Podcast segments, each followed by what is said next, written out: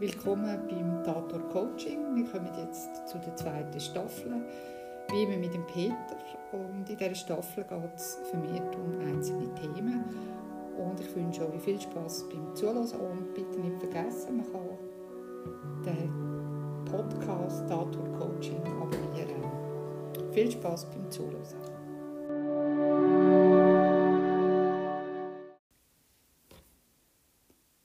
Willkommen zum Tator Coaching, Staffel 2. Ähm, schön, dass du dabei bist, Peter. Und heute geht es um Loslassen. Freut mich, Josina, dass du auch wieder da bist. Wie auch schon in der Staffel 1 ähm, haben wir uns entschlossen, Staffel 2 zu machen. Die Staffel 2 ähm, ist ausrichtung ein bisschen anders. Wir wollen zu verschiedenen Themen also mehr Informationen geben oder was wir darüber denken. Ich möchte auch sagen, wir sind wieder Ärzte und Apotheker. Also könnt bitte die Packungsbeilage durchlesen. Ähm, ja, es sind einfach die Ansichten, wie wir die Welt sehen. Und ähm, vielleicht hat es eine oder andere, die nützlich ist für dich. Oder du kannst daraus mitnehmen. Aber let's start, wenn wir auf Neudeutsch sagen. Es geht ums Loslassen. Haben ja das letzte Mal in der letzten Serie haben wir uns schon ein bisschen auf das bezogen. Es ist ums Ausmisten gegangen, ums Loslassen beim Ausmisten. Und beim Ausmisten geht es ja auch ein bisschen ums Loslassen. Es geht, um, äh, es geht darum, dass man sich von dem einen oder anderen Gegenstand, der ähm, schon lange in der Wohnung steht und mit dem man eigentlich gar nicht mehr kann anfangen kann, ähm, sich trennt. Ja, also es geht auch darum, wenn wir, wenn wir jetzt einfach, sagen wir mal, wir haben von der Tante Marilie eine Vase bekommen und ähm, das macht ja keinen Sinn, wenn das Tante Marilie auf Besuch kommt, dass wir die Vase führen nehmen. Weil wenn uns die, die Vase nicht gefällt, dann ähm, ist sie eigentlich mehr eine Belastung. Also dann geht es einfach darum, die nicht mehr festzuhalten.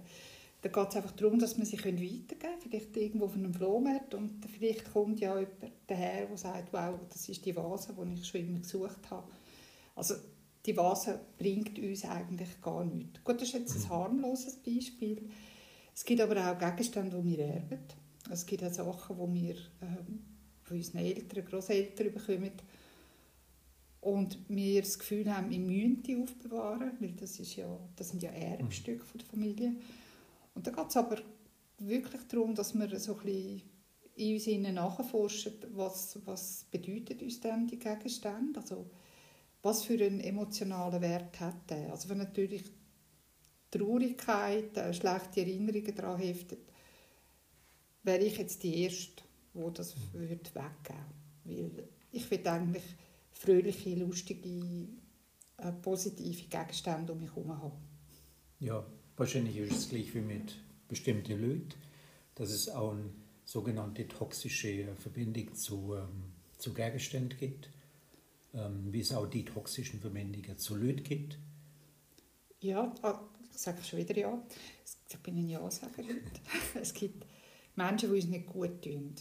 Und ich finde, auch das soll man anschauen. Es ist ja manchmal ist es ja, dass man sagt, ich frage mich einfach, warum dass ich mich mit diesem Menschen noch abgebe. Und warum muss ich dort noch festhalten? Also es geht weniger ums, ums Loslassen, sondern was lässt mich dort festhalten? Ist es, vielleicht hängt es ja, wenn es mit der Familie ist, werde ich dann von der ganzen Familie zurückgewiesen zum Beispiel. Äh, verliere ich dann vielleicht einen, einen, Teil von meinem Freundeskreis, meine ich vielleicht.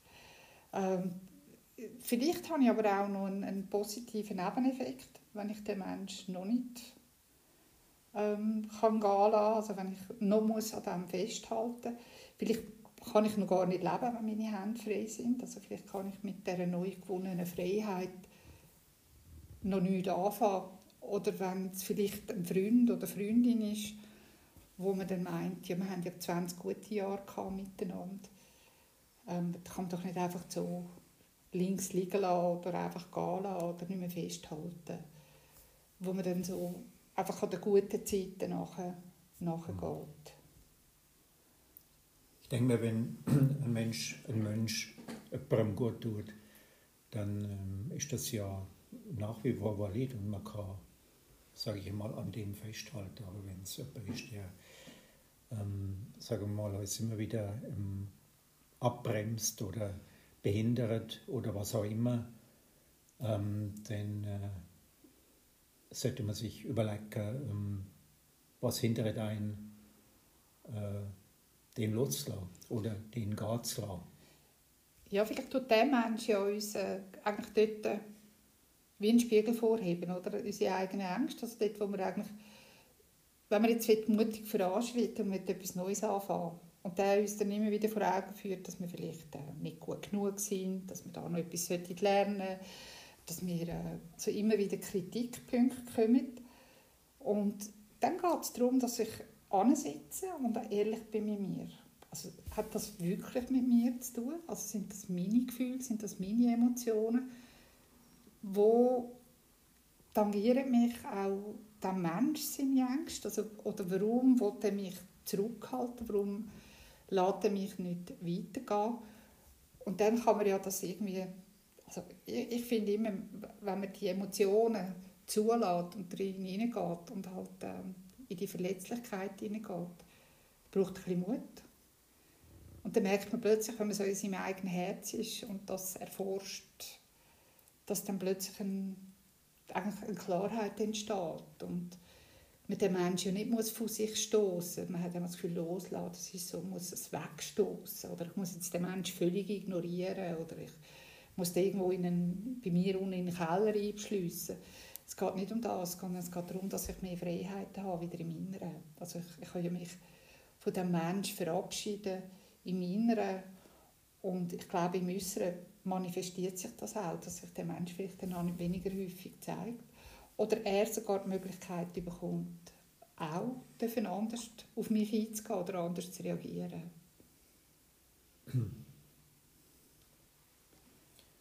Es gibt ja sogenannte Insights, oder? Du hast ja ähm, bei, ähm, bei vielen psychologischen Issues oder bei vielen Sachen, die man an sich ähm, therapiert hat oder die man gehen lassen äh, gibt es Insights, die, die einem dabei helfen, das zu machen. Also ähm, was, was ist ein Insight und was, worin unterstützt sich so ein, so ein Insight, ähm, etwas zu verändern? Also ich nehme jetzt einfach sehr ein banales Beispiel. Es geht um, ums Rauchen. Jetzt, oftmals ist ja das wie eine Belohnung für, jetzt habe ich Stress, jetzt muss ich, ähm, jetzt muss ich irgendeine Belohnung haben, ich tue rauchen. Also es ist so wie der Babys Dummy, also ich sage jetzt, es ist so der Nuki, wo man dann einem Kind gibt oder man, äh, andere Menschen essen dann etwas, andere trinken etwas, also dass man sich so eine Belohnung gibt.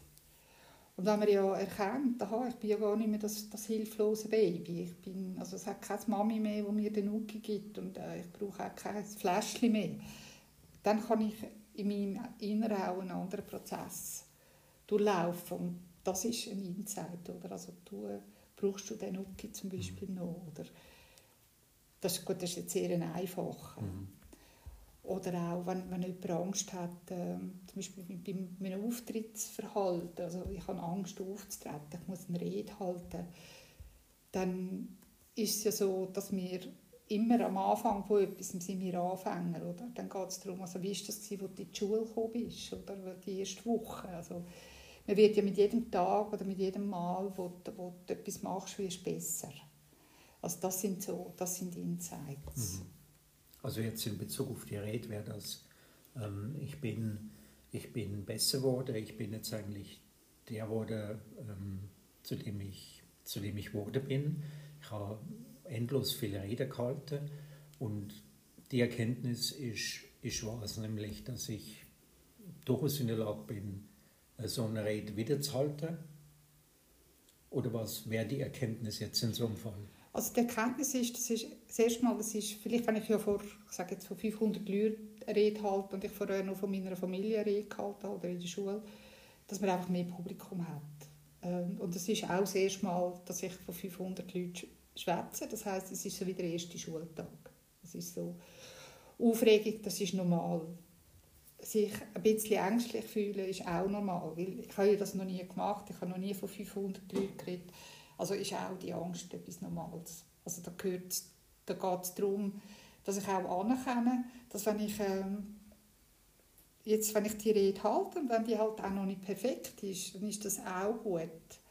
Weil ich habe ja eigentlich in, in diesem Umfang gar noch keine Erfahrung. Also ich habe von meiner Familie, ich habe von, von meinen Kollegen, ich habe vielleicht die grösste Gruppe von 20 Leuten jemals etwas geschwätzt, dass ich jetzt auch Erfahrungen sammeln und ich meinen Perfektionismus gar nicht mehr muss leben. Also ich, ich darf auch Fehler machen. Und ich bin ja der Experte in diesem Moment. Also ich weiß, ich weiß ja, was ich schwätzen will. Mhm. Aber das weiß nur ich. Ob ich mhm. jetzt einen Satz vergesse oder einen ganzen Absatz auslasse, spielt eigentlich keine Rolle. Mhm. Ja, jetzt sind wir ein bisschen abgewichen vom Loslassen. Also eigentlich äh, es bis um, bis um Insight darum, äh, herauszufinden, ja, was, was ist eigentlich, was hindert mich äh, daran, vor, vor 500 Leuten Red, äh, ein Red zu halten und was ist eigentlich der, der mein, mein Painpoint dabei. Ja, genau. Also wo, wo, wo hilft mir das, dass, dass ich auch weiß, äh, dass die, die grössten Redner von der Welt auch einmal ihre mhm. erste Rede gehalten haben, oder? Und dann jeder, wenn er die zweite Rede haltet, äh, dass das schon ein bisschen einfacher ist. Und wenn ich das jede Woche mache, dann werde ich äh, wahrscheinlich sehr professionell. Und dass wir das auch üben mhm. Und äh, es gibt vielleicht so ganz wenige Menschen auf dem Planeten Erde, die einfach anstehen und einfach eine Rede schwingen. Zu irgendeinem Thema und das einfach super machen. Aber ich glaube, das sind wenig. Und wenn mir das jemand sagt, ich mache das einfach so, dann äh, ja, dürfen wir mhm. das so sagen. Also der Painpoint, ähm, sagen wir mal, oder meine, meine versteckte Angst, jetzt wenn ich ja so ein Red halte, ähm, denn ähm, ist damit vielleicht möglicherweise ähm, in der Kindheit äh, traumatisches Erlebnis von der Kindheit, äh, wo jemand gesagt hat, du kannst, ähm, du bist einfach lächerlich, du, du, kannst, du kannst nicht und du bist nicht. Und ähm, da kommen wir wieder zum Loslassen. Und da geht es vielleicht darum, ja, ähm,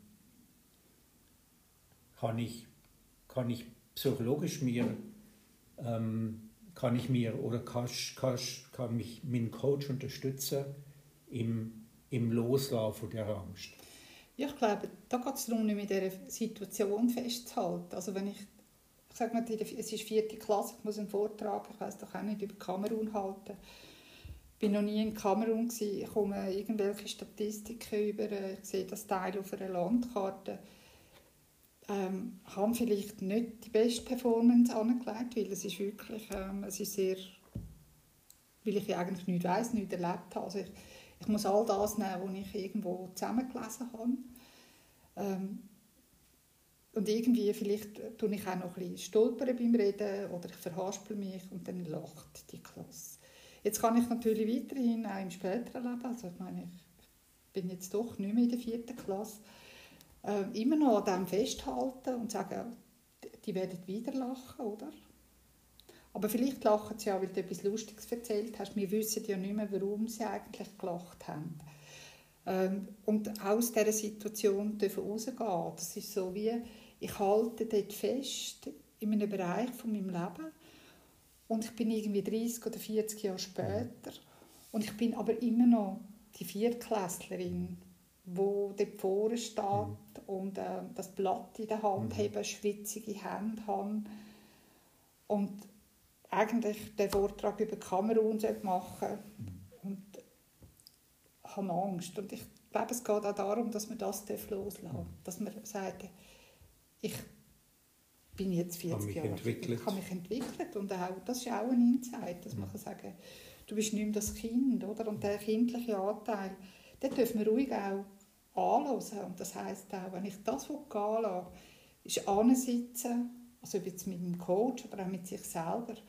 Und vielleicht der, Vierjährige, ah, der, der Vierjährige, der, der Teil, der in der vierten Klasse ist, der den, den Vortrag über Kamerun muss machen muss, dass man dem zulässt.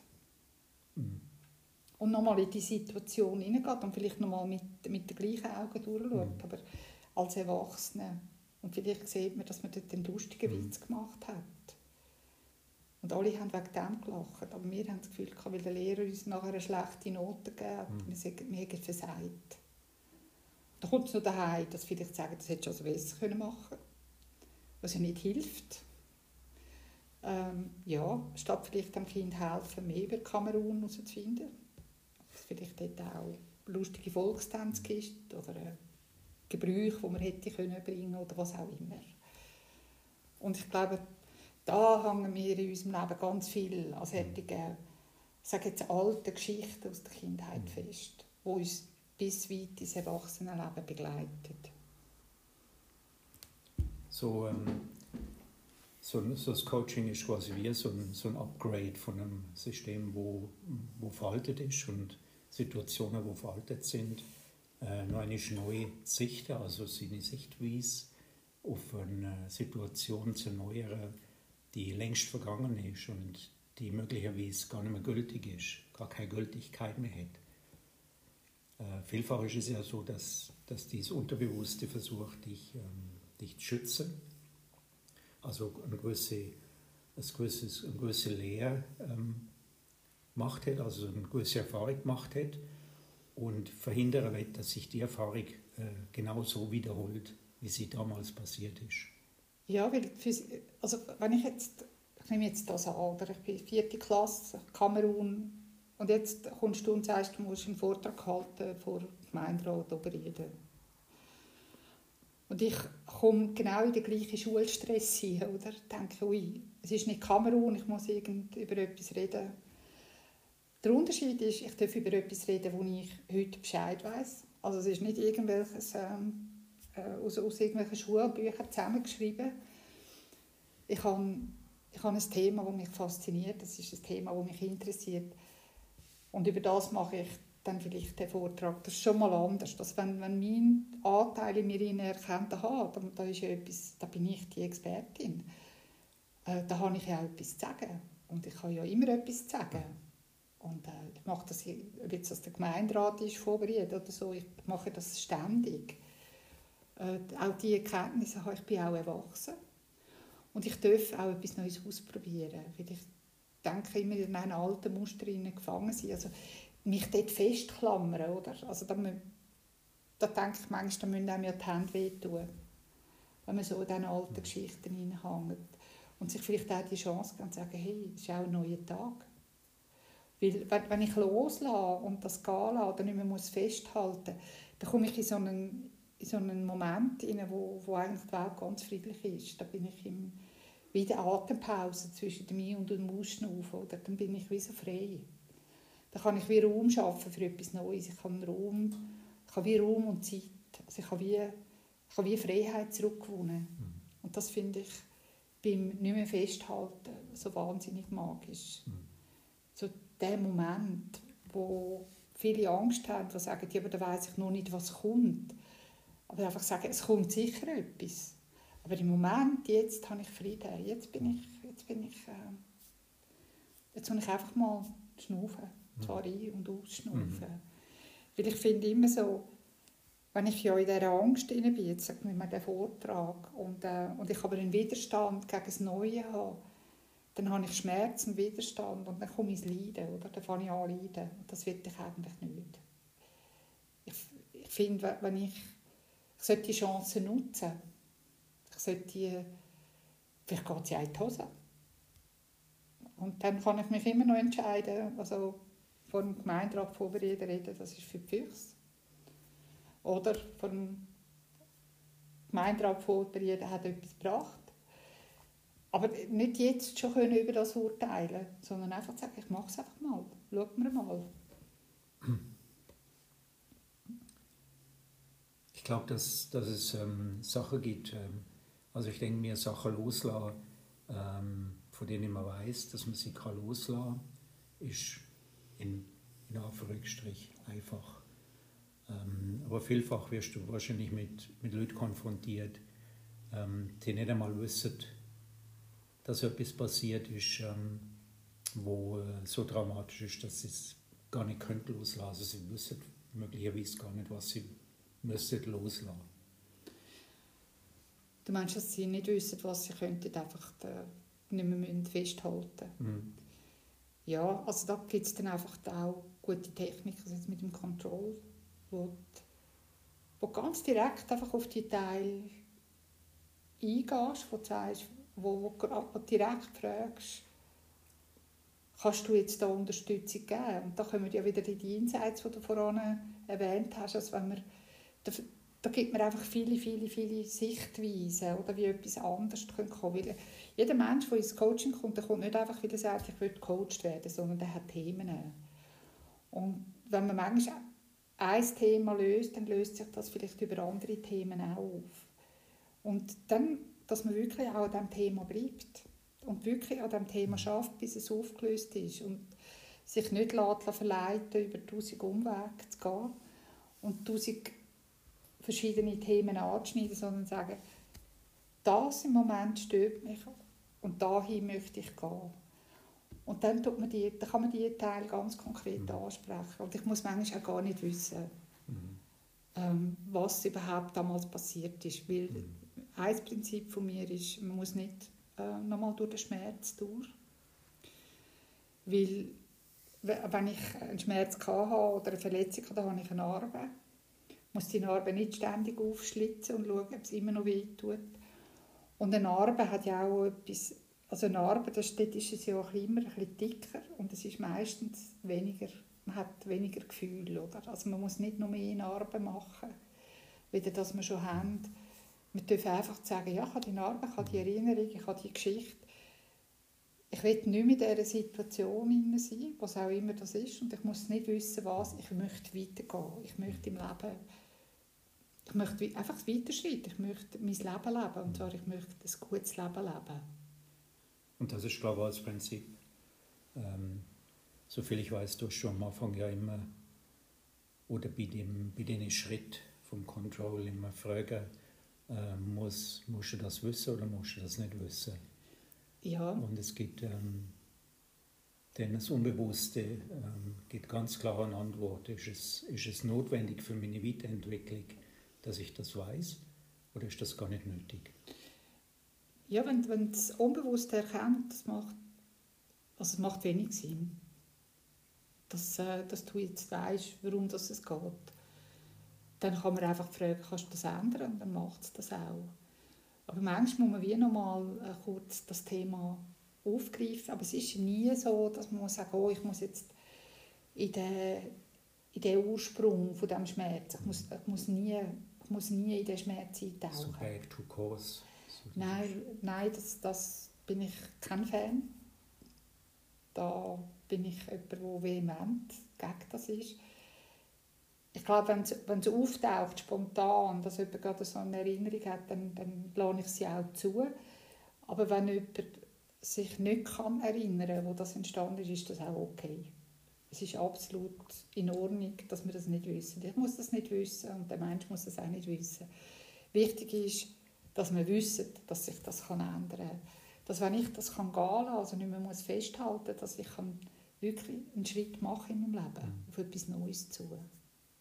Und auch wenn ich jetzt noch nicht weiß, was das Neue genau ist, weil das wissen wir im Coaching manchmal noch nicht. Vielleicht ist es ja eben ein besseres Auftrittsverhalten, äh, vielleicht ein besserer Umgang mit seinem Chef, aber vielleicht ein besserer Umgang mit sich selber, eine Angst auflösen, eine Phobie, ähm, wenn jemand die Wut, viel schnell in die Wut geht, auch das anschauen. Und dürfen auch die Verletzlichkeit vielleicht zulassen, dass man ähm, wenn man verletzlich ist, auch, also dann erkennt, also dass man es nicht von sich weiß, da, ich bin verrückt, das ist da außen, sondern mhm. Dass wenn ich wirklich die Wut auch anschaue, dass ich auch sehe, was macht mich denn so wütig, mhm. oder? Und dass ich die Wut kann wie auflösen kann. Aber das kann ich nur, wenn ich mutig bin mhm. und verletzlich. Und um wieder zurückzukommen zum, zum Loslassen, ähm, das Loslassen ist ja ähm, eigentlich ein zentrales Thema beim, beim Coaching. Also es geht ja immer beim, beim Ändern von, von Verhalten, beim Ändern von, von Gewohnheiten, die man, die man angenommen hat und die für einen toxisch sind, geht es ja immer ums Loslassen oder ums äh, nicht mehr festhalten. sonst geht die Veränderung nicht. Es ist, äh, also man könnte natürlich etwas ganz ein bisschen verändern, also ist dann wie wenn man am, am Rädchen trüllt. Manchmal ist das dann das Justieren, das ist dann aber irgendwie am Schluss. Äh, oftmals geht's, fängt man manchmal ganz harmlos an, kommt dann an Bereiche an, wo man, wo man äh, anschaut, die wirklich wichtig sind, damit auch die Veränderung kann stattfinden aber auch spätere Veränderungen. Und wenn es unbewusst erkennt, ich, ich darf ändern, dann geht nachher die, geht jede andere Veränderung geht ringer, sage ich. Und manchmal geht es auch darum, dann, wenn man erkennt, wo man so festhält, oder ich sage, ich komme jetzt auf, auf meinen Vortrag, vierte Klasse, dass man sich vergibt also, dass man sich verzeiht, dass man irgendwie, irgendwie 40 Jahre irgendwie an diesem Rednerpult gestanden ist und äh, immer noch dort steht und auch mit einer Prise Humor das kann nehmen. Mhm. Und dann kann ich weitergehen. Mhm.